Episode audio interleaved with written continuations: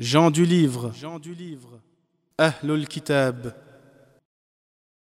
Ahl al-Kitab sont les gens du livre, c'est-à-dire les juifs et les chrétiens, qui croient en un livre révélé.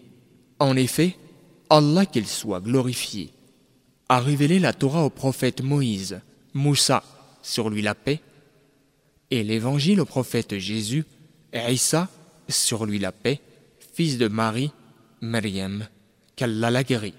Mais les juifs, tout comme les chrétiens, ont dénaturé et falsifié les écritures révélées à leurs prophètes respectifs.